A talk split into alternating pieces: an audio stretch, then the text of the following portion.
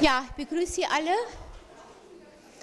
Wir haben, Sie erinnern sich, das letzte Mal äh, weiter die Borderline-Persönlichkeitsstörung betrachtet und sind dabei an den Punkt äh, gekommen, dass die Borderline-Persönlichkeitsstörung anders als das noch vor 10 oder 20 Jahren gesehen wurde, wahrscheinlich sehr viel enger, äh, als man bisher vermutet hat, mit äh, der Erfahrung mit der, einer traumatischen, und zwar chronisch traumatischen Kindheitserfahrung zu tun hat, insbesondere mit der Erfahrung des sexuellen Missbrauchs, der Mädchen häufiger äh, betrifft äh, als Jungen, zwei bis dreimal häufiger. Und äh, wir äh, haben die Überlegung äh, untersucht, ob es möglich sein könnte, dass die äh, Überzahl von Frauen unter den Borderline-Persönlichkeitsstörungen mit äh, auf eine solche Kindheitsanamnese zurückzuführen ist. Ich habe an der Stelle dann eine Pause gemacht äh, und würde heute gerne Ihnen zunächst unabhängig von der Persönlichkeitsstörung, die aus solchen Erfahrungen resultiert, Sie ein Stück einführen in äh, das, was man im DSM-3 äh, posttraumatische äh, Erfahrung nennt, also eine Form der Betrachtung von Verarbeitungen von Trauma, wie sie zunächst ganz unabhängig von der Borderline-Persönlichkeitsstörung gemacht worden ist. Zu solchen traumatischen Erfahrungen gehören Erfahrungen äh, von KZ, äh, von Folter, von langjähriger äh, Gefangenschaft, aber auch Erfahrungen, die in der Kindheit, in der Familie, die ja dadurch gekennzeichnet ist, dass das kleine Kind diese Familie nicht entrinnen kann, sich abgespielt haben. Erfahrungen von physischem Missbrauch, also von Misshandlung und von Inzest. Ich würde äh, Ihnen dazu äh, gerne äh, aus einem Buch zitieren und zusammenfassen, das von J.L. Hörmann mittlerweile auf Deutsch übersetzt ist. Das Buch heißt Narben der Gewalt.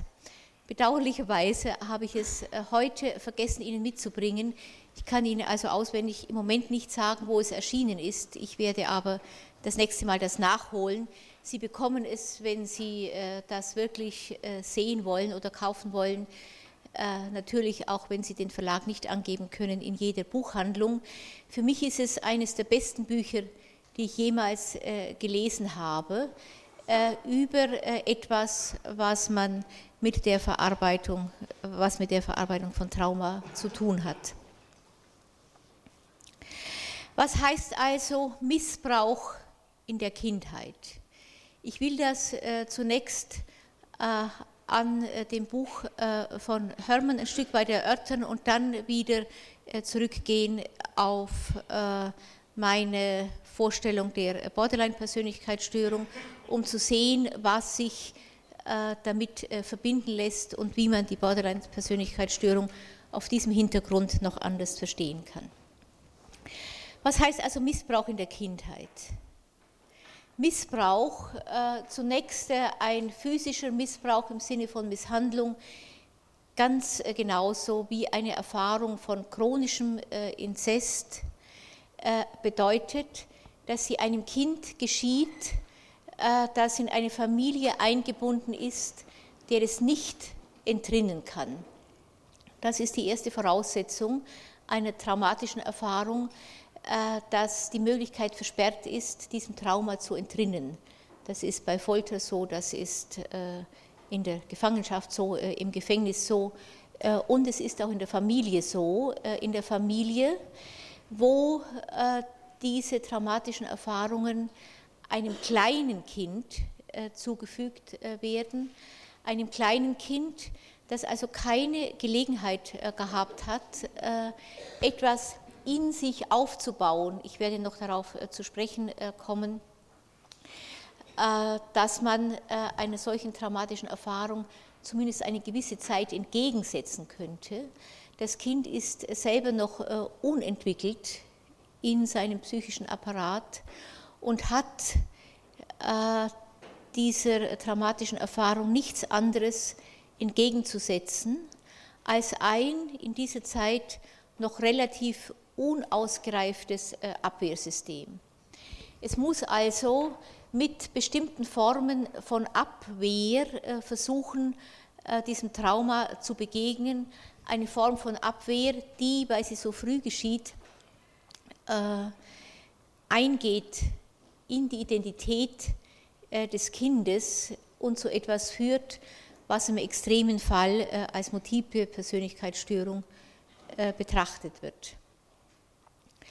Opfer schildern, äh, wenn man sie äh, fragt, immer wieder ein charakteristisches Muster totalitärer Macht, die mit Gewalt, die mit Morddrohungen äh, einhergeht oder mit dem unberechenbaren Beharren auf pedantischen Regeln in der Familie, dann wieder unerwarteten Belohnungen und, das ist das Bezeichnende, der Ausschaltung aller konkurrierenden Beziehungen durch Isolation, durch Geheimhaltung und durch äh, Betrug. Wenn man sehen will, äh, warum das Kind eine Abwehrstruktur oder eine Abwehrformation entwickelt, die es ihm erlaubt, damit umzugehen, muss man zusätzlich sehen, dass das Kind eine massive Bindung an den Täter äh, entwickelt. Das Kind hat keine Möglichkeit, äh, zum Beispiel einem misshandelnden Vater äh, zu entrinnen, wenn die Mutter nicht als Retter auftritt. Da es sich aber in der Regel um Familien handelt, wo, wir werden darauf zu sprechen kommen, wahrscheinlich die Mutter schon eine ganz ähnliche Kindheitserfahrung gehabt hat und gelernt hat, solche Misshandlungen äh, zu erdulden in der einen äh, oder anderen Art und Weise, schüchtern ist, äh, zurückgezogen äh, und oder sich auf den Mann so äh, angewiesen fühlt, dass sie nicht äh, in der Lage ist, dem ein so energisches Nein entgegenzusetzen, dass dieses Nein möglicherweise dazu führt, dass der Inzest, wenn wir davon jetzt reden, nach außen bekannt wird, dass der Vater angezeigt wird, dass der Vater ins Gefängnis kommt, dass die Familie zerbricht. Sehr viele Mütter haben diese inneren Möglichkeiten nicht, diesem Missbrauch in dieser Weise entgegenzutreten. Sie gehen dann in aller Regel damit so um, dass sie diesen Missbrauch übersehen und ihn selber nicht zur Kenntnis nehmen so wie das Kind dann seinerseits versucht, durch bestimmte Abwehrformationen diesen Missbrauch auf der einen Seite zu erleiden und auf der anderen Seite so zu leben, als ob dieser Missbrauch nicht äh, geschehen wäre. Ich komme äh, auf die Bindung, die dabei äh, an den Täter entwickelt wird, noch zurück und wiederhole einfach noch mal kurz, wie man sich diese Abwehrformation vorzustellen hat. Es ist eine Abwehr, die ganz stark mit Spaltung oder Dissoziation verbunden ist. Eine Dissoziation, wo man auf äh, der einen Seite den Missbrauch erlebt und auf der anderen Seite so denkt äh, und fühlt, als ob dieser Missbrauch nicht äh, geschehen wäre. Hermann hat das, was wir hier als Spaltung oder Dissoziation äh, bezeichnen, in ihrem Buch als Doppeldenk äh, beschrieben oder als Doppeldenk äh, ist es übersetzt worden. Also eine mindestens zweifache Art zu denken, in der aus einer Perspektive heraus der Missbrauch gesehen und erduldet wird und aus der anderen Perspektive heraus der Missbrauch nicht äh, geschehen ist, wobei äh, in dem Zusammenhang dann bestimmte Ich-Funktionen suspendiert werden müssen, äh, die äh, an sich in der Lage wären, das, was zusammengehört, äh, auch äh, zusammen zu. Kinder müssen das so machen, weil sie, ich habe das schon gesagt, an die Eltern Bindungen entwickeln, ohne die sie nicht leben können. Die Bindung ist die früheste Erfahrungsform bereits in der Mutter-Kind-Beziehung. Beziehungen, die durch die Erfahrung von chronischem Missbrauch gekennzeichnet sind, zeichnet sich darüber hinaus in aller Regel dadurch aus, dass merkwürdigerweise der Täter idealisiert wird und die Verachtung, äh, von äh, der man eigentlich glaubt, dass sie dem Täter gilt, äh, dem anderen Elternteil zugeschoben wird, in der Regel der Mutter. Ich glaube, dass es ganz wichtig ist, ein Stück weit zu sehen, wie diese Bindung an den Täter aussieht, wenn wir später dann, wenn wir die Borderline-Störung betrachten, uns damit auseinandersetzen müssen, was das Kind äh, und natürlich der spätere Erwachsene im Rahmen dieser Beziehung internalisiert hat, nicht nur im Zusammenhang mit dem Opferstatus, sondern auch mit dem, was der Täter darstellt. Ein Kind, das einem misshandelnden äh, Elternteil oder einem Elternteil, äh, der ihm äh, in, in, einer verbotenen Form, der es äh, vergewaltigt, äh, dass einem solchen Täter ausgeliefert ist äh, und nicht entrinnen kann, entwickelt eine Bindung an den Täter, die sogar bei erwachsenen Frauen, die äh, in einer solchen Vergewaltigungssituation sind, immer wieder so aussieht, dass man sich äh, von diesem Täter in einer ganz massiven Weise abhängig fühlt. Äh, niemand anders ist in der Situation verfügbar, der einschreiten könnte, der beschützen könnte. Es sind nur zwei Personen, wenn man so will, auf der Bühne, der Täter und das Opfer. Äh, ein Opfer, äh, das äh, insbesondere wenn ihm der Missbrauch als kleines Kind geschehen ist, auch keine innere Struktur aufgebaut hat, keine innere Repräsentanz, die ihm erlauben würde, eine schützende Figur innerlich zu mobilisieren, die es dann dem Täter entgegensetzen könnte. Es sind nur zwei Personen auf der Bühne und der Täter hat die Möglichkeit, dem Kind Schmerz zuzufügen. Er hat die Möglichkeit, das Kind zu belohnen. Er hat äh, die Möglichkeit, äh, aufzuhören äh, mit der Misshandlung. Er hat die Möglichkeit, die Misshandlung zu verstärken. Alles, was dem Kind geschieht, kommt von diesem einen Menschen, von diesem einen Individuum und das Kind ist diesem Täter äh, ausgeliefert.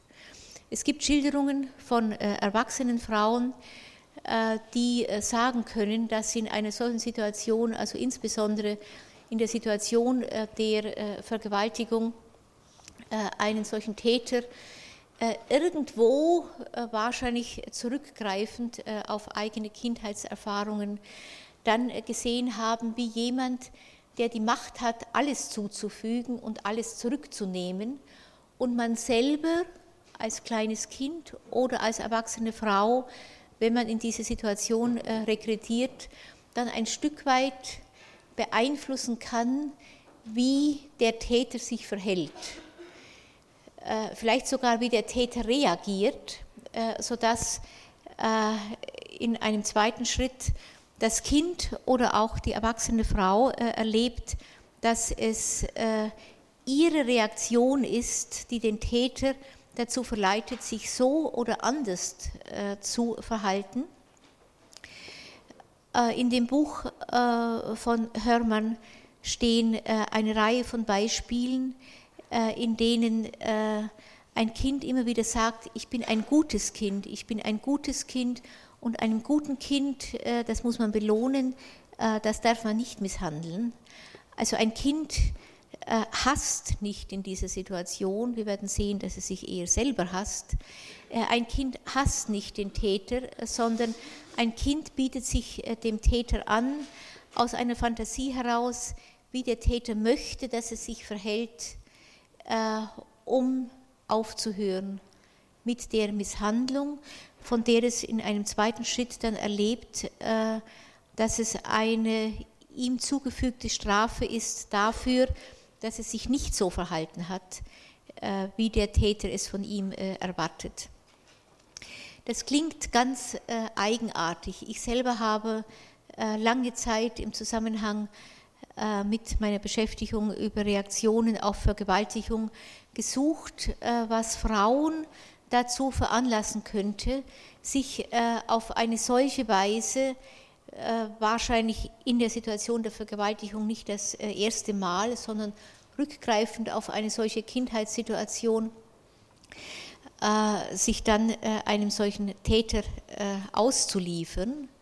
Und ich glaube, man kann es nur verstehen, wenn man sich vorstellt, dass diese Bühne in dem Moment, also nur in dem Moment, wirklich nur von zwei Personen, äh, Täter äh, und Opfer, bevölkert ist und das Kind keine inneren Strukturen aufgebaut hat, äh, aus denen es in dieser Situation dann zumindest eine innere Zuflucht äh, zu einem äh, Retter schöpfen kann.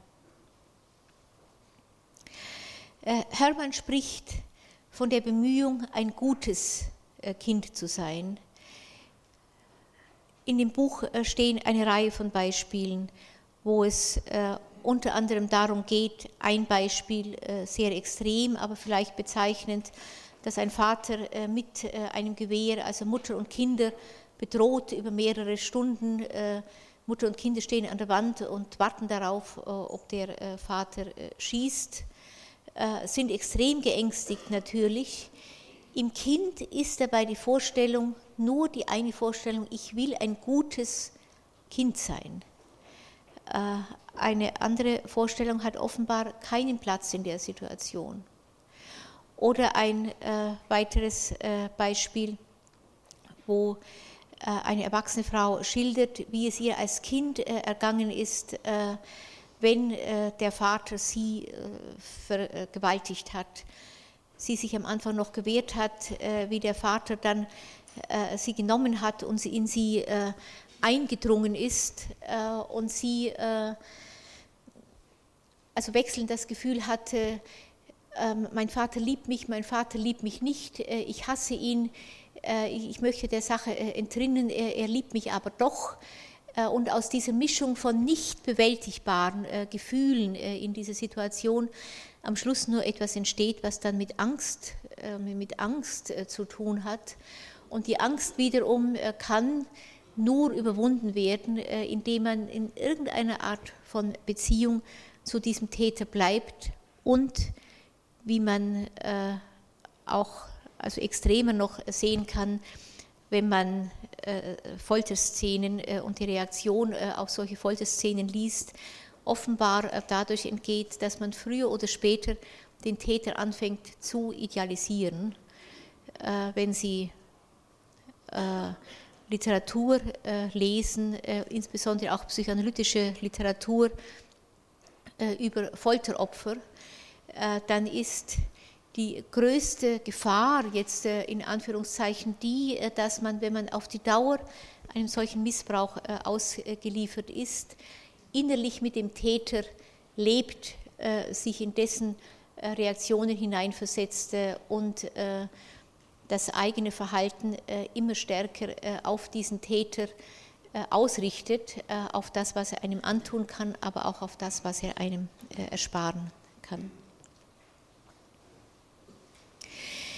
Geschildert wird gleichzeitig, äh, dass äh, Kinder, äh, die in dieser Art von Bindung an den Täter gebunden sind, nur mit einer Art von Abwehr reagieren können, der auch als Zustand einer erstarrten Wachsamkeit bezeichnet wird. Erstarrte Wachsamkeit, die so aussieht, dass ein Kind bei der Bindung, die ich jetzt beschrieben habe, äh, gleichzeitig dauernd wachsam ist, was im Täter äh, gerade passiert. Äh, ein solches Kind kennt den Täter äh, in der Regel in- und auswendig. Äh, es weiß genau, wann der Vater lospoltert, äh, wann der Vater anfängt, einen zu misshandeln oder zu vergewaltigen. oder wann er einem etwas schenkt und wann er einen belohnt. Das Kind äh, achtet äh, darauf, unbewusst äh, und äh, reagiert äh, auf äh, die Signale, die der, in der Regel der Vater setzt. Dann mit dem, was man Dissoziation nennt so als ob ein Teil der Persönlichkeit sich zurückziehen würde aus der Interaktion, die sich dann herstellt. Ein Teil der Persönlichkeit, der den Vater äh, idealisiert, der davon spricht, dass die Familie intakt ist, äh, der äh, die Familie nach außen äh, verteidigt. Eine Familie, in der dann oft wie ein ausgestandenes Trauma auf der anderen Seite die Erfahrung des Missbrauches ist und die intensive Bindung an den Täter noch jenseits der Art von Idealisierung, die ich gerade dargestellt habe. Hermann berichtet, dass es eine Reihe von Untersuchungen gibt, die äh, einen unmittelbaren Zusammenhang zwischen der Schwere dieser Dissoziation, die bis zur Persönlichkeitsspaltung reichen kann, und der Schwere der Kindesmisshandlung beweisen. Kinder lernen dann zum Beispiel starke Schmerzen zu ignorieren, Sie lernen ihre Erinnerungen hinter äh, komplexen Amnesien zu verstecken, ihr Gefühl für Zeit, äh, für Orte oder Menschen zu beeinflussen und äh, Halluzinationen oder Zustände der Besessenheit herzustellen. Ich selber äh, erinnere mich zum Beispiel an einen Patienten, der in der Therapie sehr gut mitarbeitete äh, während sich in seinem äußeren Leben offenbar überhaupt nichts änderte. Und der mir irgendwann dann einmal erzählte, dass er schon in der Schule und mit Sicherheit noch sehr viel stärker zu Hause eine bestimmte Form der Dissoziation eingeübt hat durch eine Art Versenkung oder autogenes Training, dass er sich plötzlich während der Lehre irgendetwas sagte, innerlich in einen Zustand versetzen konnte, äh, an einen ganz anderen Ort, in eine ganz andere Zeit äh, und äh, einen inneren Film vor sich ablaufen lassen konnte, der mit dem, was der Lehrer sagte und mit der aktuellen Situation überhaupt nichts zu tun hatte.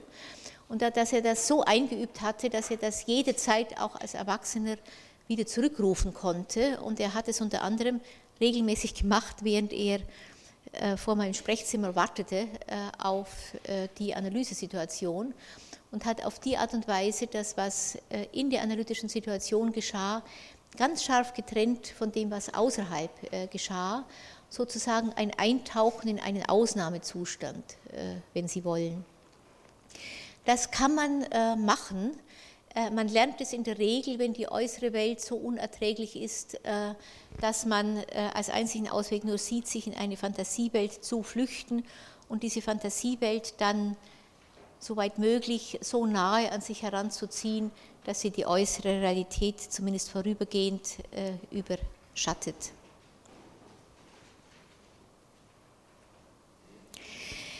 Das wäre das, was hier als Doppeldenk äh, bezeichnet ist, äh, was wir als Dissoziation oder Spaltung bezeichnen würden, was äh, in der Borderline-Persönlichkeitsstörung auftritt. Wir haben dort davon gesprochen, dass die Spaltung von Objektbeziehungen ein hervorragendes Merkmal ist.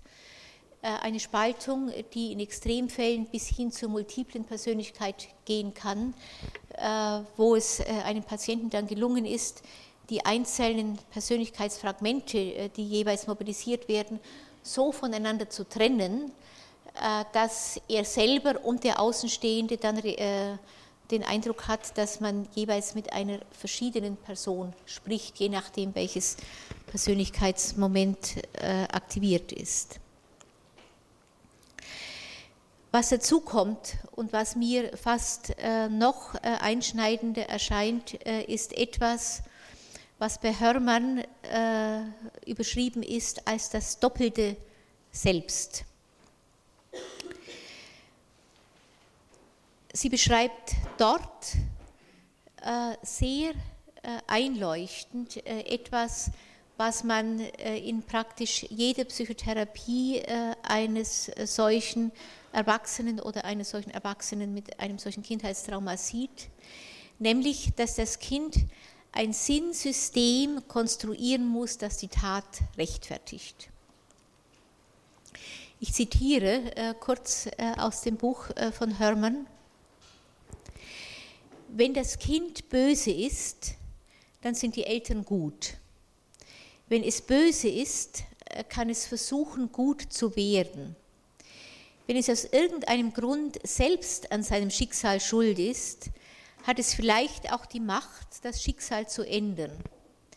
Wenn es seine Eltern zu Misshandlungen getrieben hat, kann es, wenn es sich sehr anstrengt, vielleicht eines Tages auf Vergebung hoffen und erhält dann endlich den Schutz und die Fürsorge, die es so dringend braucht. Zitat Ende. Das ist das, was ich gerade mit dem Zwei-Personen-Stück äh, beschrieben habe. Wenn die Tat geschieht auf einer solchen Zwei-Personen-Bühne, ist die Frage, wer ist schuld an dieser Tat? Wenn ich sage, der Vater ist schuld äh, und ich bin das Opfer und ich hasse ihn, weil er mich in diese Opfersituation äh, gebracht hat, kann ich auf dieser Zwei-Personen-Bühne nicht mehr existieren.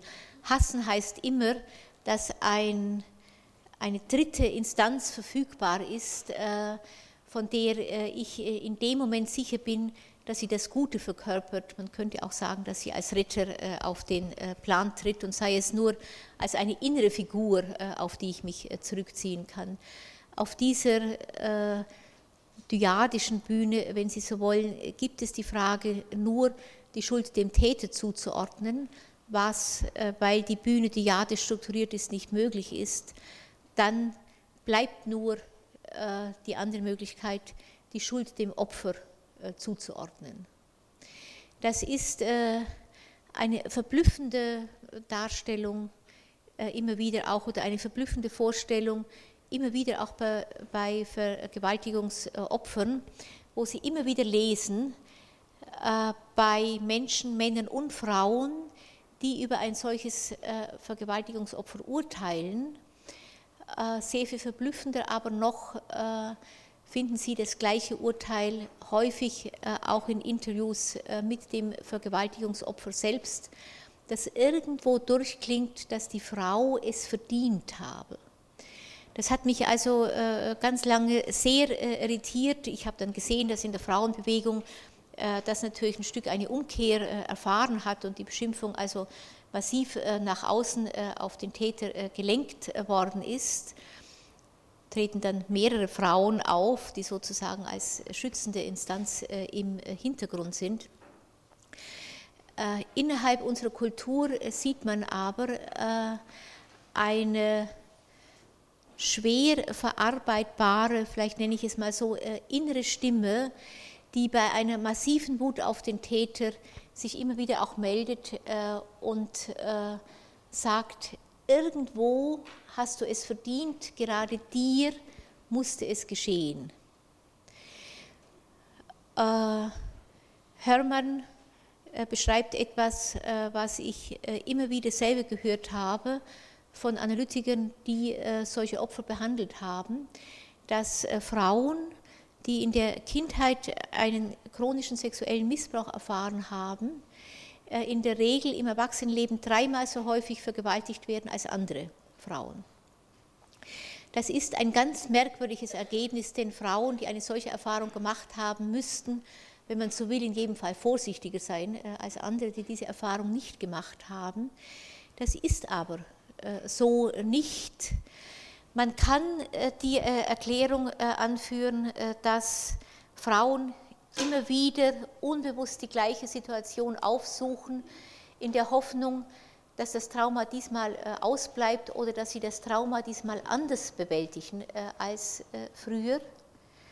Ich selber supervidiere im Moment zwei solche Psychotherapien von Frauen, die als Kind einen chronischen sexuellen Missbrauch hatten das ist insbesondere äh, eine jetzt, glaube ich, so 23 bis 25-jährige Frau, die bereits ein paar Mal berichtet hat in der Psychotherapie, dass sie also dann so bekleidet, dass ein Mann das ein Stück weit wie eine Aufforderung anschauen kann. Selbstverständlich kann man auch als Mann, selbst wenn man sich aufgefordert fühlt durch die Aufmachung einer Frau, daraus nicht das Recht ableiten, äh, die Frau zu vergewaltigen. Aber allein also die Aufmachung ging ein Stück in diese Richtung äh, und dann schilderte diese Frau, wie sie dann zum Beispiel in der Straßenbahn äh, saß und es kommt also eine Horde irgendwie von betrunkener junger Leute herein, die sie also anmachen und ihr zu mehreren dann auch in den Schlüpfer greifen. Und sie sitzt da und reagiert nicht, so als ob sich in der Situation, die sie irgendwo, denke ich, natürlich mit arrangiert hat, sich das Ganze noch einmal äh, abspiele und es offenbar äh, also in der Frau äh, Mechanismen geben muss, die diese Erfahrung also immer weiter wiederholen. Eine Erfahrung, in der es dann immer wieder darum geht, wer ist schuld. Nicht, diese Frau kam dann in die Therapie und hat das geschildert, was geschah. Die Therapeutin hat zu ihr gesagt, wie konnten sie nur. Ne? Äh, und hat ihr also nochmal äh, bestätigt, äh, dass sie sich unmöglich in dem Kleid abends um diese Zeit hätte so in die Straßenbahn setzen dürfen oder wenn diese Horde junger Leute aufgetaucht ist, dann irgendwo hätte da weggehen müssen oder Schutz suchen bei anderen. Das alles hat sie nicht getan. Der Vorwurf der Therapeutin war dann aus eigener Sorge natürlich heraus, auch um die Patientin, wie konnten sie nur? Äh, wie konnten sie nur, äh, ist aber eine Wiederholung dessen, was bereits ganz tief in der Patientin drinne ist, von Kindheit an mitgeschleppt.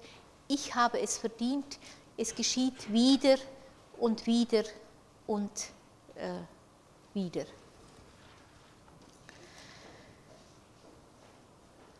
Äh, Hermann beschreibt äh, für mich sehr eindrücklich, äh, dass die Schuld die im eigenen Verhalten äh, gesucht wird, äh, dass diese Schuld gleichzeitig die Möglichkeit äh, gibt, dem, was der Täter tut, einen Sinn zuzuordnen.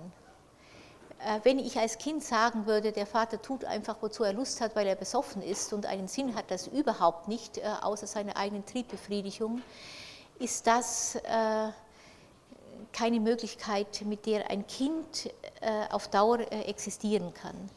Die Schuld, äh, die man sich selber gibt, hat also immer letzten Endes äh, über die Vorstellung, äh, dass das Trauma diesmal anders ausläuft, hinaus die Vorstellung, dem ganzen Verhalten einen Sinn zu geben. Ich zitiere nochmal, jede Befriedigung, die das Kind aus der Missbrauchssituation ziehen kann, natürlich kann man als Kind auch aus Missbrauchssituationen irgendeine Art von Befriedigung ziehen, wird dann zusätzlich als Beweis dafür interpretiert, äh, dass das Kind selber der Anstifter zum Missbrauch ist und die volle Verantwortung dafür trägt.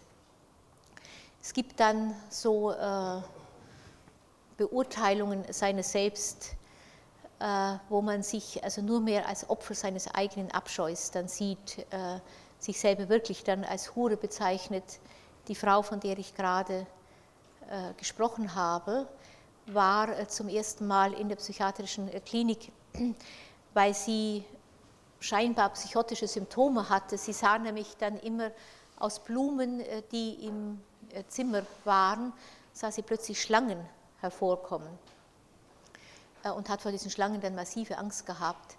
Wir haben das dann sehr schnell gedeutet, dass diese Schlange natürlich ein Symbol ist für die Vergewaltigung die ihr über Jahre hinweg äh, angetan worden ist.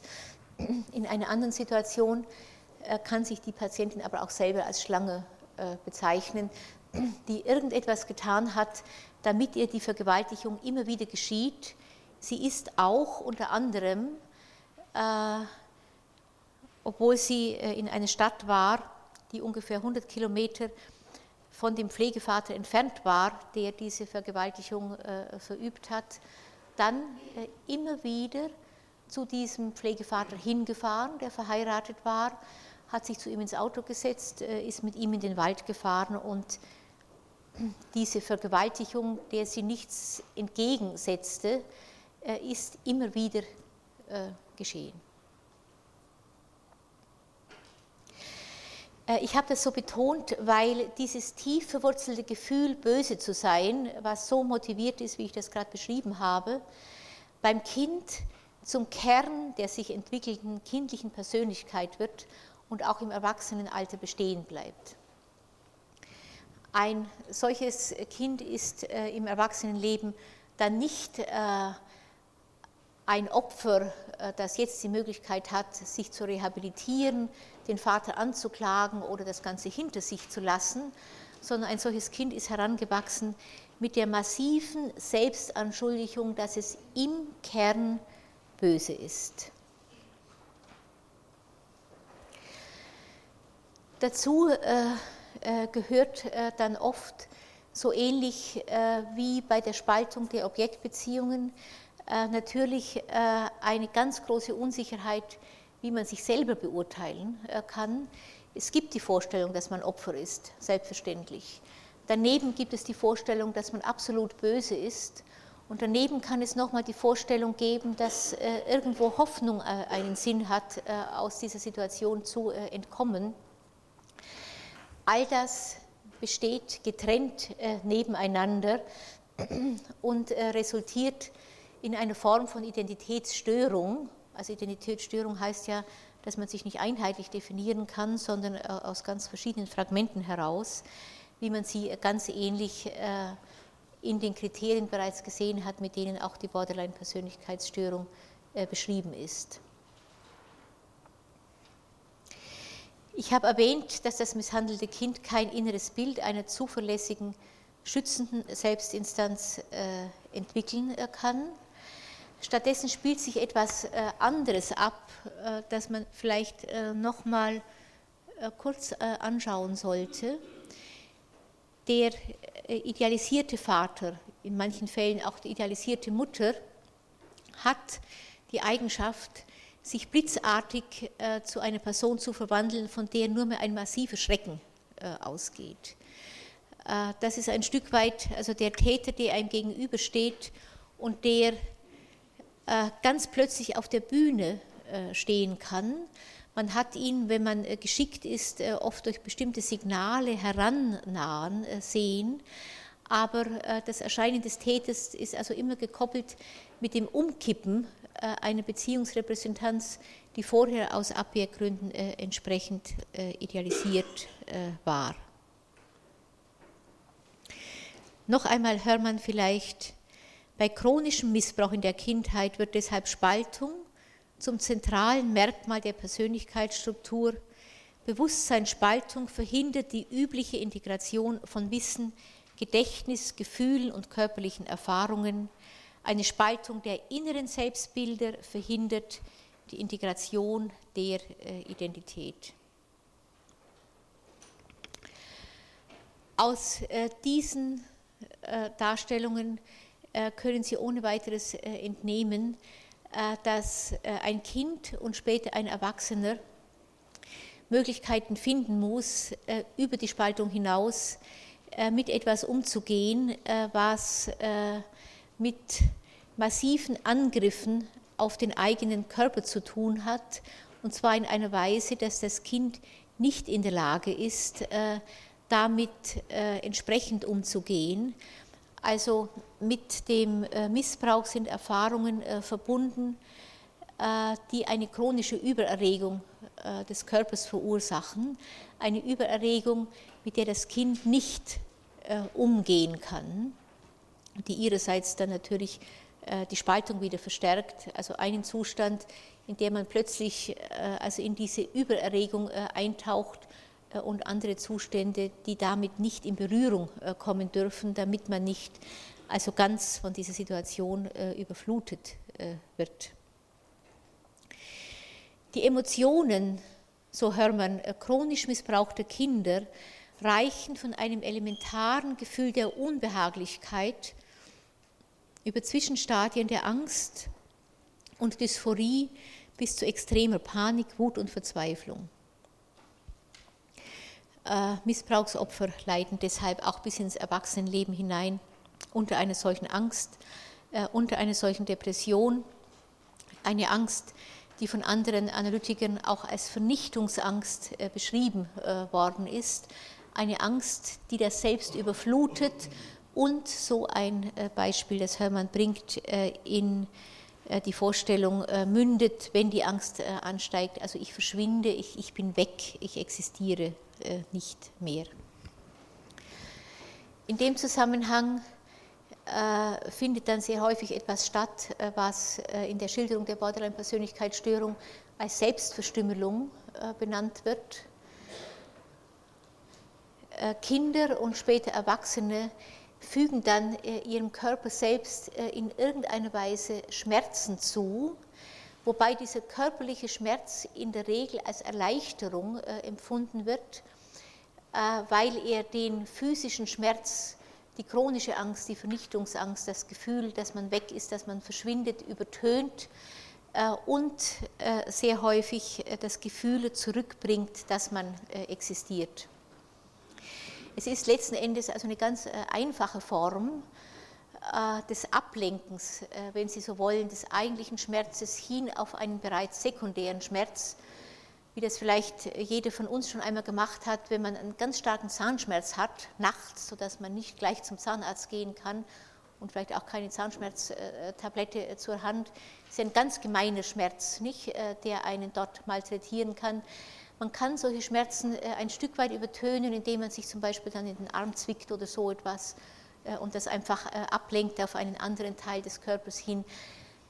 So etwas steht am Anfang dieser Art von Abwehrreaktionen, etwas anderes ist es nicht, das sich im Laufe der weiteren Entwicklung dann oft ganz in den Vordergrund schieben kann. Wenn das vielleicht als letztes noch das Kind dann erwachsen äh, äh, geworden ist, sieht man neben der Spaltung der Selbstidentität, neben der Spaltung der äh, Objektbeziehung, neben dem inneren Drang, die früheren traumatischen Beziehungen immer wieder neu aufleben zu lassen, unter anderem auch in Vergewaltigungssituationen. Beziehungen, äh, die äh, eine solche erwachsene Frau oder manchmal ein solcher erwachsener Mann äh, auch eingeht, die ganz intensiv sind. Ein solches Kind hat natürlich nicht gelernt, allein zu existieren. Wo sollte es das denn lernen in einer solchen Familie, wo es ganz in der Regel also ganz abgeschottet ist von übrigen Personen außerhalb der Familie, an die es sich nicht wenden kann in seiner Not? also eine Neigung zu intensiven und gleichzeitig ungemein labilen Beziehungen, äh, die immer wieder äh, also schwanken zwischen Idealisierung äh, und Entwertung mit all dem, was ich gerade beschrieben habe. Hermann schreibt von labilen Beziehungen, die das Drama von Rettung, Unrecht und Verrat ständig wiederholen. Auch das sind Beziehungen, wie sie ganz typisch für die Borderline-Persönlichkeitsstörung äh, beschrieben werden. Wenn ich sage, äh, dass also in solchen Beziehungen sich äh, auf eine ganz äh, auffällige, eigentlich unerklärliche Weise das Drama von Rettung, Unrecht und Verrat wiederholt, dann äh, kann man als Beweis dafür auch heranziehen, äh, dass wenn in einer Psychotherapie oder manchmal auch in einer Psychoanalyse ein sexueller Missbrauch äh, stattfindet, Therapeut, Patientin in der Regel, dann sind es Patientinnen, die bereits als Kind eine solche Missbrauchserfahrung haben. Die therapeutische Beziehung, die geprägt sein muss von der Enthaltsamkeit des Therapeuten, ganz unabhängig von seinen Wünschen, von der Sicherheit, die er der Patientin geben sollte, dass in dem psychoanalytischen Rahmen kein Übergriff äh, passiert. Diese Beziehung endet sehr viel häufiger als bei anderen Patienten in dem, was man Verrat hier äh, durch den Therapeuten nennen kann.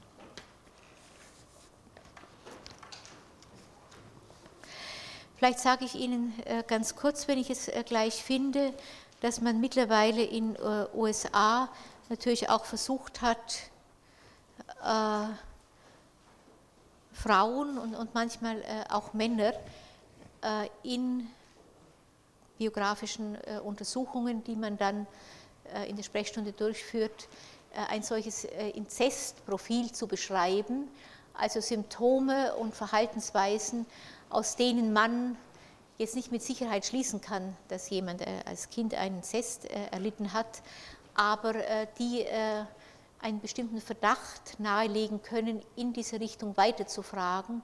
So ähnlich wie wir vor zwei Sitzungen Borderline-Symptome angeschaut haben, von denen man gesagt hat, sie legen den Verdacht auf eine Borderline-Diagnose nahe. Stone, der sich sehr ausführlich äh, mit der äh, Inzestanamnese von Borderline-Patientinnen äh, befasst hat, hat ein Inzestprofil entwickelt, das Hinweise auf eine mögliche biografische Inzesterfahrung geben kann, auch wenn es keine sicheren Erkenntnisse verspricht.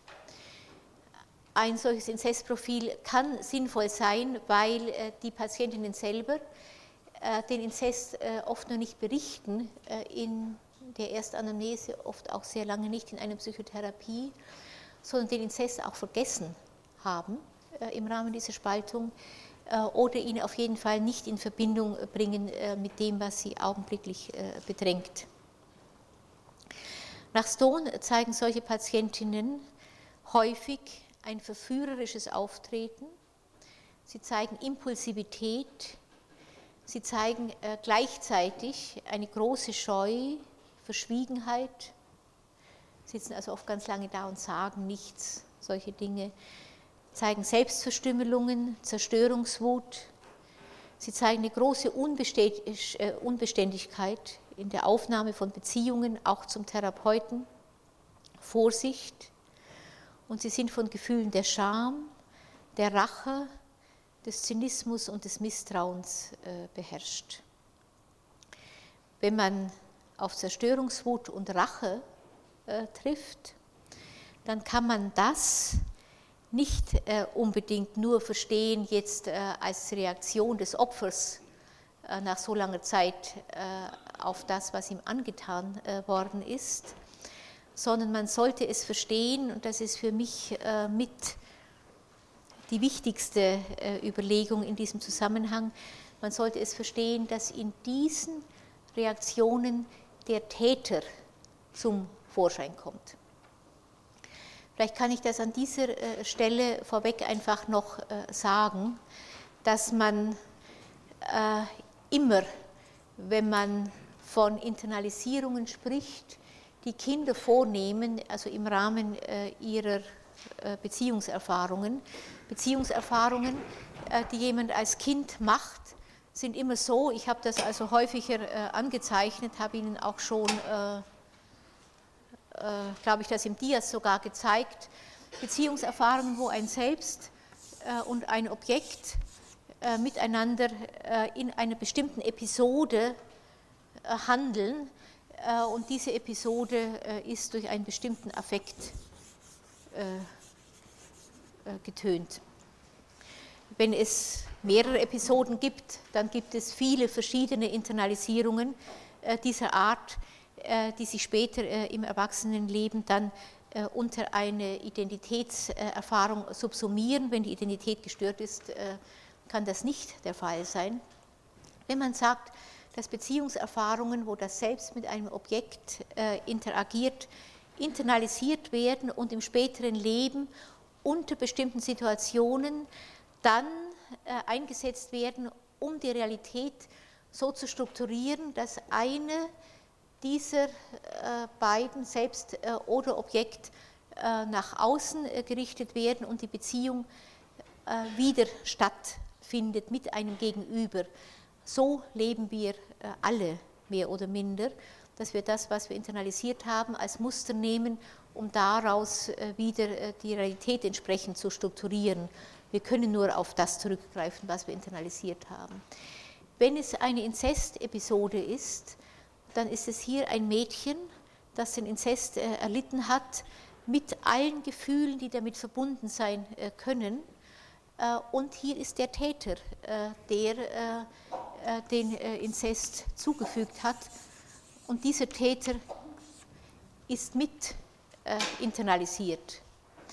Äh, das ist äh, eine der Vorstellungen, die man ganz schwer denken kann, äh, weil jede Frau natürlich nichts weiter von sich weisen wird als die Vorstellung, dass sie etwas von dem Täter in sich hat.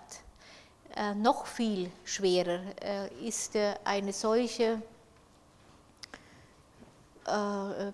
internalisierte Beziehungserfahrung vorstellbar, zum Beispiel bei KZ-Opfern, bei Folteropfern und ähnlichem. Es ist aber völlig ausgeschlossen, dass ein Täter, der in dieser Weise, wie ich sie gerade beschrieben habe, ganz gleich in welcher Situation eindringt äh, in äh, sein Opfer äh, und es mehr oder minder zu einer anderen Person macht, dass dieser Täter gleichzeitig völlig außerhalb des Opfers bleiben kann. Man hat diese Situation äh, häufig innerhalb der Psychoanalyse, äh, aber nicht als Identifizierung äh, beschrieben, weil Identifizierung würde heißen, dass jemand mit den Eigenschaften des Täters identisch geworden ist und sie später sozusagen Ich-Synton nach außen bringt. Das geschieht Gott sei Dank in aller Regel nicht, sondern diese ganze Episode oder äh, die Eigenschaften, die der Täter dabei äh, an den Tag gelegt hat, bleiben als Introjekt äh, erhalten. Introjekt heißt, dass eine Internalisierung stattgefunden hat, die aber nicht zu einer Identifizierung führt, sondern die irgendwo, vielleicht kann man das am ehesten sagen, als Fremdkörper im Inneren erhalten bleibt und man nie genau weiß, wann äh, dieser Fremdkörper, den man internalisiert hat, äh, sich plötzlich meldet äh, und in irgendeiner dann oft selbst als fremdartig empfundenen Weise das Verhalten definiert. Sehr häufig findet man also diese Art der, des, des Lebendigwerden eines Introjekts. Ich kann das immer nur mit solchen Hypostasierungen beschreiben obwohl es natürlich äh, also nicht buchstäblich vorzustellen äh, ist. Eine Patientin, die ich über lange Zeit äh, hatte in Hannover, die aufgewachsen war mit einem Vater, der extrem sadistisch war und sie mit Sicherheit also nicht nur auf ganz sadistische Weise geschlagen, sondern auch sexuell missbraucht hat. Mit der Patientin war ich eigentlich immer ganz erfolgreich, nicht, dass man sie so ein Stück also wegführen äh, konnte von den Vorstellungen, die damit verbunden waren, hin zu einem äh, anderen Leben, das sie geführt hat. Sie war verheiratet, sie hatte äh, zwei Kinder, sie war Ärztin. Und ich hatte dann auch den Eindruck, dass sie sich also wieder anfing, am Leben zu freuen, bis ganz plötzlich eine Stimme kam, die sagte, das darfst du nicht das darfst du nicht, das gönne ich dir nicht. Äh, und alles war wieder wie weggeblasen.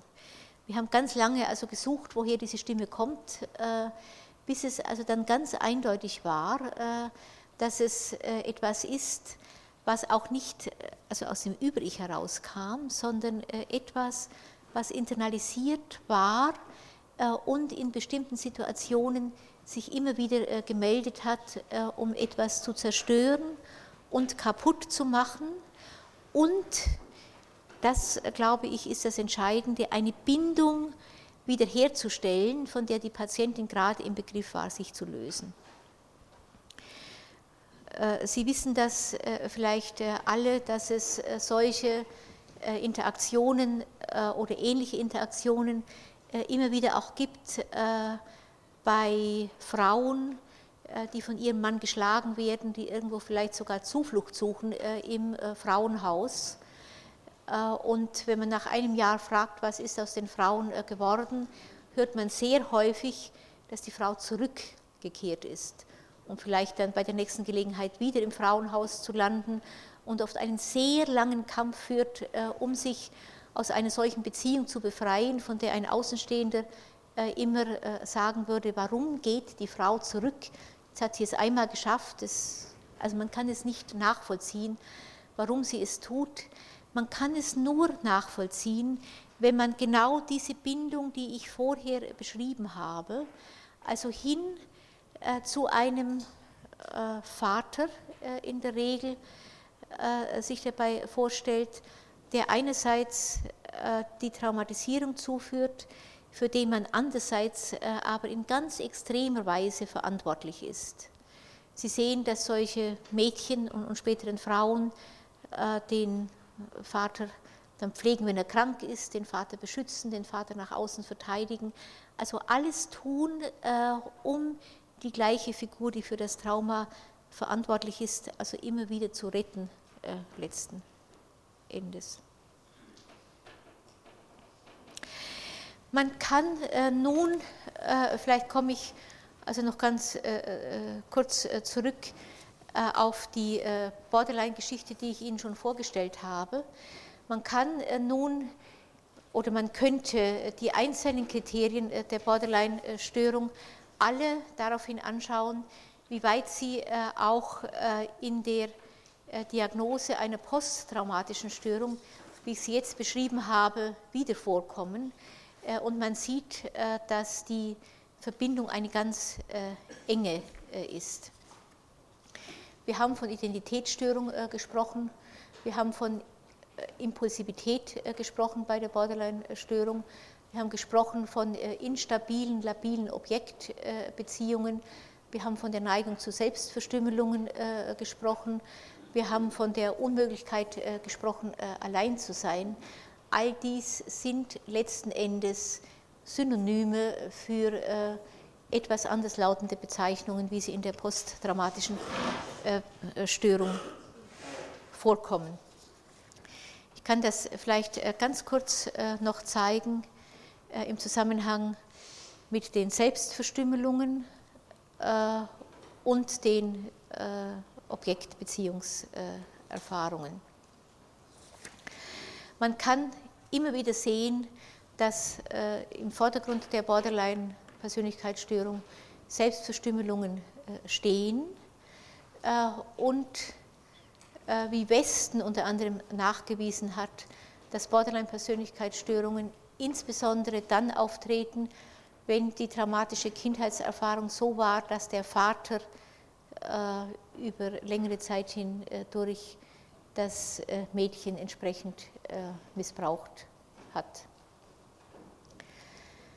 Ich berichte nur aus einer Untersuchung von Sachse über 25 Patienten, davon 21 Frauen, die sich regelmäßig schnitten oder verbrannten. Alle hatten in der Kindheit schwere Realtraumata erlebt, Zwei Drittel der Patientinnen waren in der Latenz und Pubertät sexuellem Missbrauch ausgesetzt, mehrere waren vergewaltigt worden. Es gibt, eine, also gibt sehr viele Untersuchungen. Eine andere ist von Ensing, äh, einer Holländerin, die 100 Frauen mit sexuellem Missbrauch in der Kindheit und Jugend äh, untersucht hat. Die Hälfte davon hat sich äh, irgendwann einmal selber verletzt, ein Viertel davon ganz chronisch. Interessant finde ich, darum zitiere ich das hier, äh, wie diese Patientinnen also die Gefühle schilderten, die mit der Selbstverletzung einhergingen. Die waren mit intensiven Gefühlen gekoppelt, nämlich vor allem Wut, so berichtet Ensing, und der Genugtuung, sich selbst etwas antun zu können, also nicht nur lebendig zu sein und sich wieder zu spüren, sondern eine Genugtuung, dass ich selber das mir antun kann vielleicht auch ein Stück eine Identifizierung mit dem Täter, das weiß ich nicht an dieser Stelle, aber auch mit Schuldgefühlen. Die Untersuchungsergebnisse von Ensing weisen darauf hin, dass solche Schuldgefühle, die man in dem Zusammenhang dann hat, wenn man sich selber schneidet, nicht nur dazu dienen, die eigene Hilflosigkeit zu verleugnen und stattdessen an der Vorstellung festzuhalten, man hätte an der Situation etwas verändern können, wenn man nur gewollt hätte, Eher scheint es sich dabei um die in unserer Kultur vorherrschende Vorstellung zu handeln, dass man dagegen etwas hätte tun müssen. Also eine ganz tief internalisierte Vorstellung, dass wenn man sich nicht gewehrt hat gegen das Trauma, dass man dann in jedem Fall schuldig geworden ist. Aus der Sicht von Ensing zeigen die Selbstverletzungen dann unter anderem auch, dass man versäumt hat, Widerstand zu leisten, wenn sie also mit Schuldgefühlen einhergehen. Eine Patientin sagte dann, I shall bleed for it, also ich muss dafür bluten letzten Endes, dass ich keinen Widerstand geleistet habe. Die gleichen Patientinnen, um das noch zu sagen, die Sachse beschreibt, konnten das Alleinsein nicht ertragen, haben beschrieben, dass das eine Situation war, in der, sobald sie allein waren, also bestimmte Gefühle wieder an die Oberfläche gedrängt haben, die mit der traumatischen Situation in Zusammenhang standen. Eine Patientin hat das einfach als Grauen bezeichnet. Sachse sagt, es ist ein Gefühl der Selbstauflösung und Fraktionierung, das Panik auslöst. Dann bekommt die Selbstbeschädigung eine rettende Funktion, also wie ein Antidepressivum, das, was ich vorher beschrieben habe, das die Erinnerung und das damit verbundene Gefühl des Vernichtetwerdens auslöscht.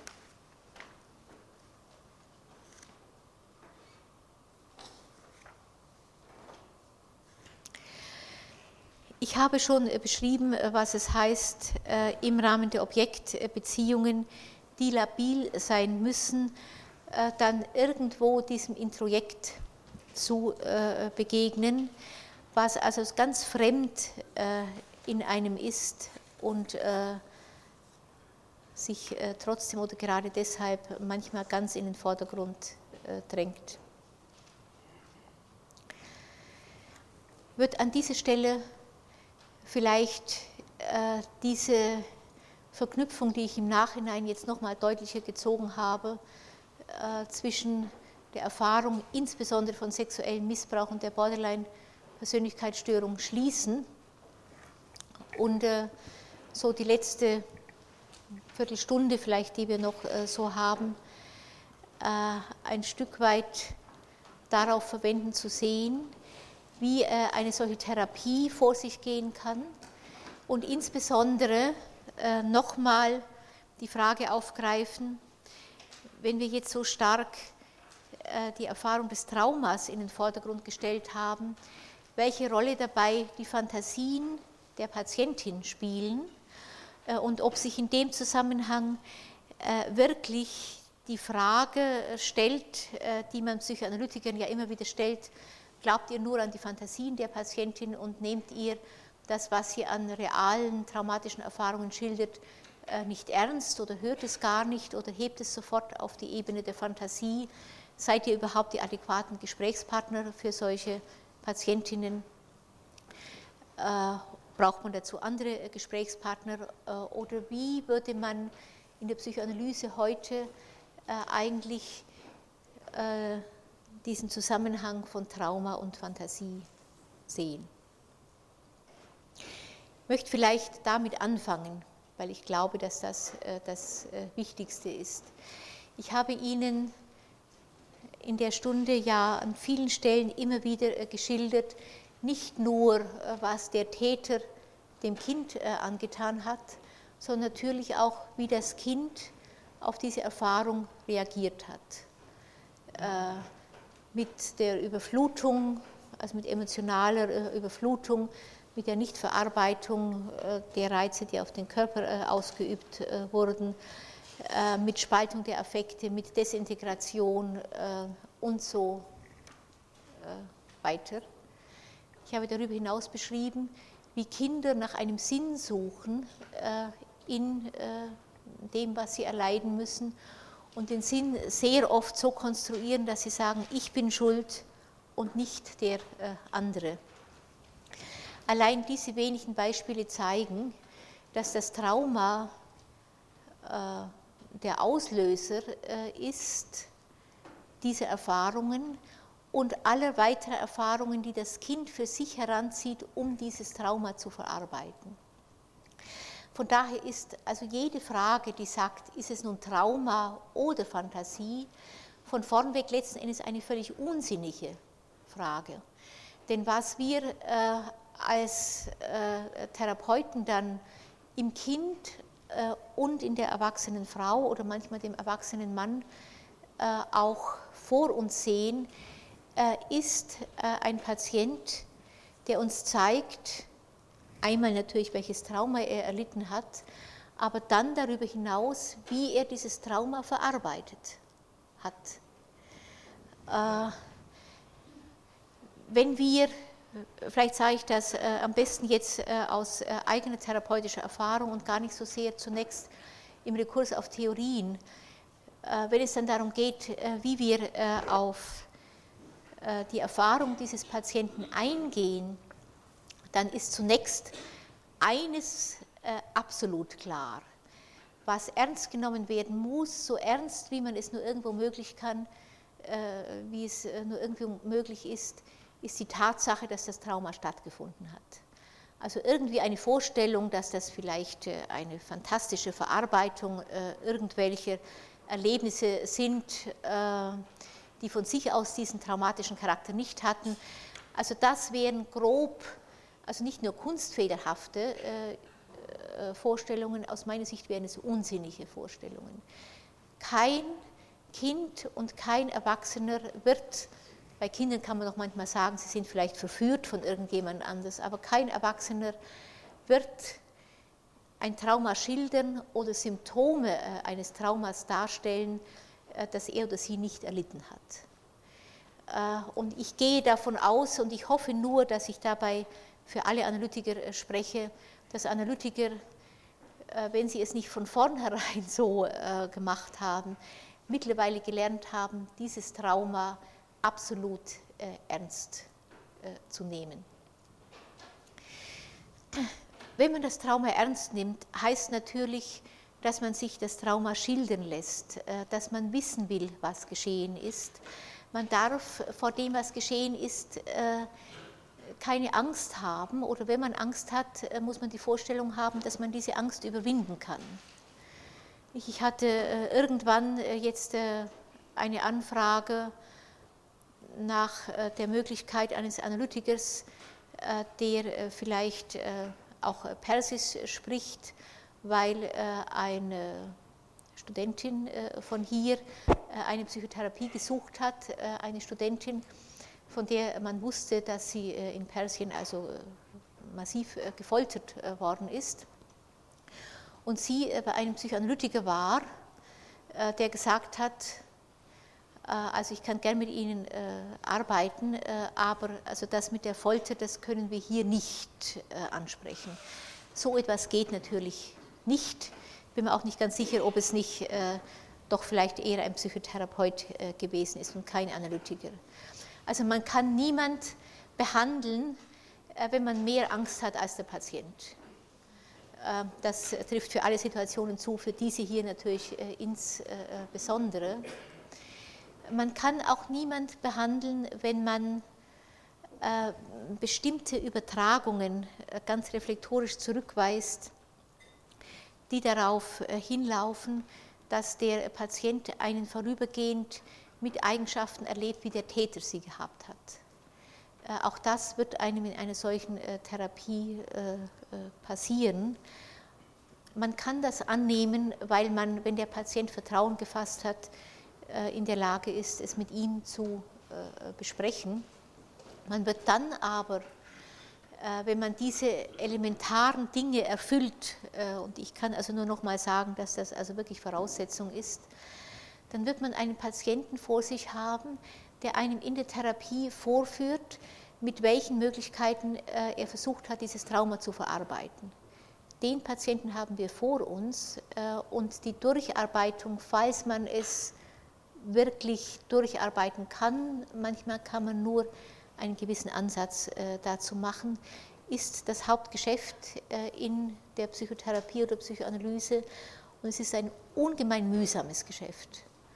Äh, das kann ich also nur immer wieder sagen, weil wenn jemand zum Beispiel gelernt hat, äh, also immer nur äh, aus einem bestimmten Persönlichkeitsanteil heraus zu reden, die anderen wegzulassen und in die nächste Stunde dann zu kommen und sozusagen umzuschwenken auf einen anderen Persönlichkeitsanteil, dann müssen Sie etwas finden, was diese Persönlichkeitsanteile verbindet. Sie müssen also zurücktreten, wenn Sie so wollen, und eine verbindende Schau herstellen, sonst gehen solche Therapien ewig.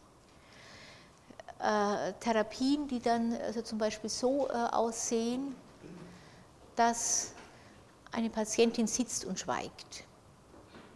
Sitzt und schweigt äh, und wenn man sie anfragt, äh, sagt sie hätte nichts. Äh, also eine ganz lange Zeit in einer Situation ist, die dazu führen muss, dass der Analytiker früher oder später ärgerlich wird. Das passiert sehr leicht, nicht, wenn Sie jemand, der schweigt, so lange gegenüber sitzen. Dann sagt man möglicherweise irgendetwas, aus dem der Ärger ein Stück weit mitschwingt. Und dann sagt die Patientin, sehen Sie, ich wusste, dass Sie böse auf mich sind. Die Patientin, an die ich jetzt denke, malt dann immer äh, Bilder und hat jetzt gerade ein Bild äh, gemalt, was ich äh, unheimlich eindrücklich fand. Darum erzähle ich das hier im Anschluss jetzt nochmal an das Buch von der Frau Hörmann. Sie kommt also in die Stunde, zu der Therapeutin, die immer mit ganz strahlend blonden Haaren äh, gezeichnet wird. So blonde Haare hat sie nicht. Das ist wahrscheinlich äh, auch ein Bild dafür, wie die Therapeutin äh, idealisiert wird in dem Zusammenhang. Die Patientin sitzt dann da und schweigt. Die Therapeutin wird immer ärgerlicher. Dann ist, das nächste Bild ist dann so, dass die Therapeutin einen großen Stock nimmt, äh, und irgendwo äh, auf die Patientin äh, einschlägt. Die Patientin wird dann immer kleiner und am Schluss sitzt sie da, Tränen überströmt und blutend. Sie malt sich dann immer so, als ob sie sich irgendwo geschnitten hätte, blutend in der Ecke und die Therapeutin hat sich umgedreht und geht. Das sind, ich sage das nur als eines von, von vielen Beispielen, das sind also die Situationen, mit denen man umgehen man muss. Man muss dann fragen, warum das immer wieder hergestellt wird in der Therapie. Äh, ob es für die Patientin möglicherweise leichter ist, vorzustellen, dass die Therapeutin sie schlägt, als dass sie mit dieser also ungemein verurteilenden Stimme äh, in sich selber, also mit dieser Stimme in sich selber konfrontiert ist. Und viele solche Dinge, die dazu führen, dass diese Frau immer nur vorübergehend sich aufrichtet, sich immer nur vorübergehend etwas zutraut äh, und dann wieder äh, mit dieser Selbstverurteilung identisch geworden ist. So müsste eine Therapie aussehen, eine Therapie, die über lange Zeit äh, damit beschäftigt ist, eine Beziehung herzustellen, in der die Patientin oder der Patient mit, denke ich, äh, mit vielen Erfahrungen von Misserfolg, die gar nicht ausbleiben können, äh, im Laufe der Zeit so viel Vertrauen gewinnt, dass sie den Eindruck hat, dass es möglich ist, äh, vielleicht doch diese Beziehung ein Stück weit zu verändern, hin auf das, was sie vielleicht immer gehofft hat, dass es doch möglich ist. Vielleicht, dass ich es äh, an dieser Stelle äh, zunächst äh, einmal stehen lasse. Kann vielleicht zum Schluss noch sagen, mich hat das sehr beschäftigt, immer wieder diese Frage, also Fantasie oder Realität, weil aus einem Grund, den ich bis heute nicht ganz begreife, das immer wieder auftaucht, also auf der einen Seite die Therapeuten arbeiten, die das Trauma wirklich äh, ernst nehmen und auf der anderen Seite die Analytiker, die sich mit Fantasien beschäftigen. Man hat dann äh, immer wieder äh, davon gesprochen, dass Freud irgendwann, also ganz genau 1896, kurz nach dem Tod seines Vaters, die Verführungstheorie aufgegeben hat. Sie wissen, ich habe davon schon gesprochen, dass Freud früher einmal gemeint hat, dass jeder, der im Erwachsenenleben ein hysterisches Symptom hat, als Kind äh, irgendwo verführt worden sein muss und hat versucht, also eine Verbindung zwischen dem Kindheitstrauma und den hysterischen Symptomen Erwachsener herzustellen. und hat äh, irgendwann dann äh, in seinen Therapien offenbar gesehen, dass diese eins zu eins Verbindung, so kann man das vielleicht sagen, also zumindest so nicht existiert. Man hat ihm unterstellt, dass er äh, insbesondere also nach dem Tod seines Vaters versucht hat, äh, auch diese Verführungstheorie aufzugeben, um seinen Vater zu schonen. Sie wissen, dass unter anderem zum Beispiel Marianne Krüll äh, den Traum äh, von Freud, den diese also kurz nach dem Tod seines Vaters geträumt hat und, und an Fließ geschrieben hat, äh, in dem Zusammenhang untersucht hat. Der Traum äh, besteht nur äh, aus einem Schild und auf dem Schild steht, also wie so ein Straßenschild auf dem Schild steht, es wird gebeten, die Augen zuzudrücken. Es wird gebeten, die Augen zuzudrücken, äh, kann natürlich heißen, also dem Toten die Augen zuzudrücken, so hat Freud das dann äh, ausgelegt. Es kann sich aber äh, auf eine ganze Reihe anderer Zusammenhänge auch beziehen, unter anderem auch natürlich die Augen zudrücken vor etwas, was man nicht sehen will und was vielleicht, so Marianne Krüll mit dem Vater zu tun hatte. Freud ist im Umkreis dieses Traumes hat sich im Umkreis dieses Traumes stärker den Fantasien seiner Patientinnen zugewandt und hat in dem Zusammenhang dann unter anderem die Theorie des Oedipus-Komplexes äh, und andere zentrale äh, Theorien der Psychoanalyse äh, entwickelt und hat mit Wahrscheinlichkeit bewirkt, dass Psychoanalytiker eine Zeit lang gemeint haben, diese Fantasien sind das Eigentliche. Das ist das, was Psychoanalytiker wahrscheinlich mit zu dieser unsinnigen Frage Fantasie oder Realität dazugetan haben. Ich glaube aber, dass man heute also so viel weiß äh, von der Art und Weise, wie Kindheitserfahrungen hineinwirken können ins Erwachsenenleben, insbesondere durch die Art und Weise, wie sie ein Kind gezwungen haben, mehr oder minder darauf zu äh, reagieren äh, und manchmal auch die ganzen schöpferischen Möglichkeiten des Kindes äh, natürlich äh, aktiviert haben, sich mit einem solchen Trauma auseinanderzusetzen. Also die Art von Halluzination, die ich zum Beispiel vorher beschrieben habe, wie jemand sich aus einer traumatischen Situation blitzschnell in eine andere Realität versetzen konnte. Dazu gehört schon einige, einige kreative Möglichkeiten auch dazu. Das äh, wollte ich zum Schluss äh, vielleicht noch sagen. Äh, ich glaube einfach, äh, dass man vor dem Trauma in der Kindheit oder vor dem Trauma, das mit der Folter äh, zusammenhängt, äh, oder vor dem Trauma des Holocaust, die Augen verschließt, wenn man das Gefühl hat, dass man diesem Trauma nicht gewachsen ist. Nicht um irgendeinen Vater zu schützen oder so etwas, sondern selber als Therapeut sich nicht so nahe an äh, Erfahrungen begeben will, die äh, einen selber massiv äh, ängstigen äh, und verunsichern äh, können. Und denke nur, dass es notwendig ist, sich in dem Zusammenhang auch diesen Erfahrungen zu stellen. Damit wäre ich also am Ende äh, dieser Darstellung äh, die letzten Endes dahin mündet, dass man also insbesondere die Diagnose der Persönlichkeitsstörung sehr viel stärker als bisher äh, mit der traumatischen Kindheitserfahrung verbinden muss. Und, das soll ich als letztes vielleicht noch sagen, es ist natürlich kein Zufall, dass Leute wie Kernberg und letzten Endes auch ich, obwohl ich äh, natürlich von Kernberg über lange Zeit sehr stark beeinflusst gewesen bin, äh, diese Frage nicht immer so in den Vordergrund gestellt haben. Wir haben noch ein bisschen Zeit, wenn Sie noch Fragen stellen wollen.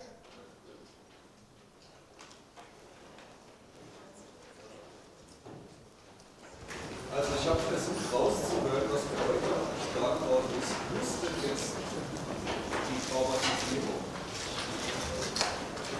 Okay, tatsächlich Literatur?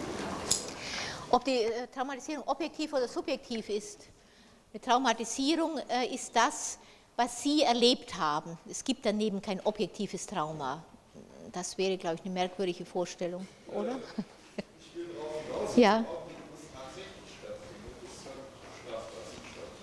Bitte, da ist. Ja. Um Straftatsatz.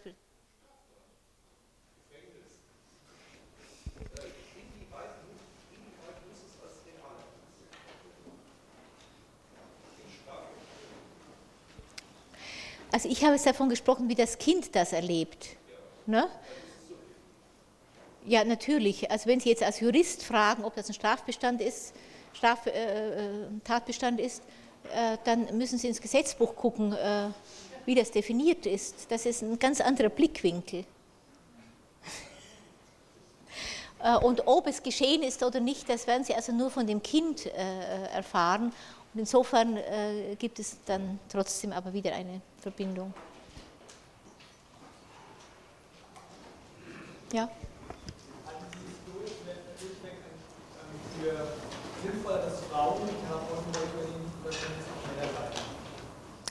Ich denke, das sollten äh, die Frauen selber entscheiden. Also sehr viele Frauen suchen weibliche Therapeuten. Äh, ich kenne eine Therapie, also eine ausführliche Psychoanalyse, die von einem Mann äh, übernommen äh, worden ist, die gut äh, geendet hat, obwohl, glaube ich, also zwei Vergewaltigungen auf dem Nachhauseweg stattgefunden haben, also was ganz Verrücktes. Diese Frau wollte das aber. Also ich selber denke, dass halt, wenn es also nicht alternative Erfahrungen in der Kindheit gibt von einem wirklich stützenden Mann, das für Frauen in der Regel schwieriger ist, mit einem Therapeuten äh, diese Vorstellung einer schützenden Instanz zu verbinden. Von daher würde ich also eher empfehlen, wenn mich jemand fragen würde, dass jemand zu einer Frau geht, es sei denn, die betreffende Patientin hat mit der Mutter äh, auch entsprechend schlimme Erfahrungen oder hat etwas gemacht, ich weiß gar nicht, ob ich das erwähnt habe, dass wenn der Vater entsprechend idealisiert wird, wird sehr oft die Mutter entwertet. Wenn das so ist, kann es sein, dass jemand dann auch äh, wünscht, zu einem Mann zu gehen, weil er Frauen überhaupt nichts zutraut äh, oder sie Frauen überhaupt nichts zutraut, dann muss sie das mit einem Mann durchstehen, denke ich. Man kann das ganz schlecht von außen sagen. Man wird die Frau fragen, wo sie hin will. Da hinten war noch eine. Ja. Wie groß die Korrelation zwischen sexueller und? Und Misshandlung. Also sehr häufig findet das zusammen statt.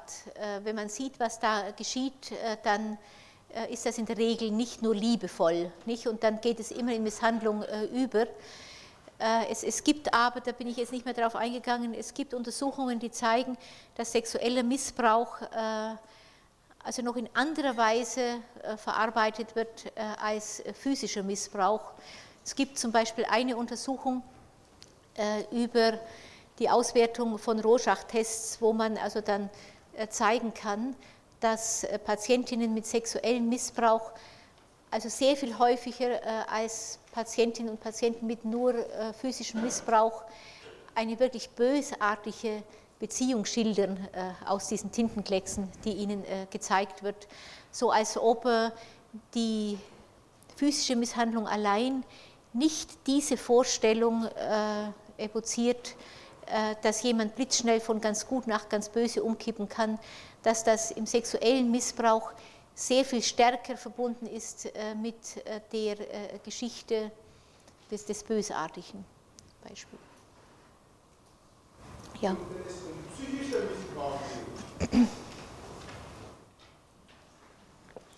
Das ist eine Frage des Traumas. Es gibt psychischen Missbrauch, äh, der also ganz äh, eng in die Nähe des Traumas äh, gerät oder als traumatisch eingestuft werden kann. Nehmen Sie Mutter, die zum Beispiel jahrelang mit ihrem Kind nicht spricht. Das ist mit Sicherheit eine traumatische Erfahrung. Die Frage ist, das Kind wird äh, wissen, was ein Trauma ist und als Außenstehende wird man es nachvollziehen können, wenn der erwachsene äh, Patient das dann erzählt. Man kann nicht, das ist vielleicht, ich weiß nicht, ob ich das richtig sehe, so eine Suche nach objektiven Kriterien. Was ist also erlebter Missbrauch, was ist objektiver Missbrauch, was ist psychischer Missbrauch, was ist physischer Missbrauch. Das sind keine Fragen, die ein Psychoanalytiker sich stellt, auch keine Fragen, die ein Psychotherapeut sich stellt. Der würde immer fragen, warum kommt der Patient jetzt zu mir, was hat er als Kind äh, erfahren und dann höre ich auf den Patienten. Lassen wir es an dieser Stelle. Ich möchte das nächste Mal dann äh, gern weitermachen, vielleicht noch ein Stück äh, über perverse Erfahrungen.